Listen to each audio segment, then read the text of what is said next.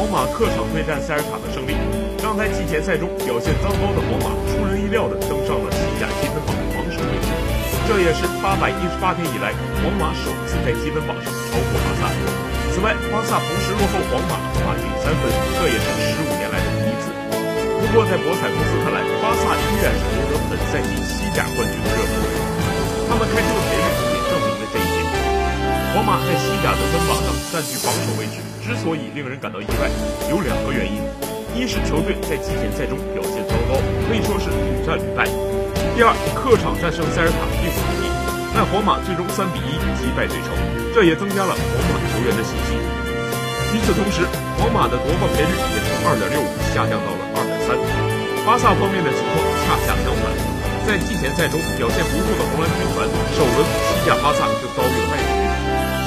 缺少梅西的情况下，进攻手段单一，无法敲开对方的大门。在西甲首轮比赛中，马竞在马德里的比赛中战胜了赫塔菲，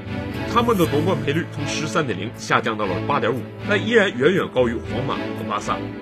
费利克斯的个人能力及球队稳固的防线还不足以让他们成为夺冠的最大热门。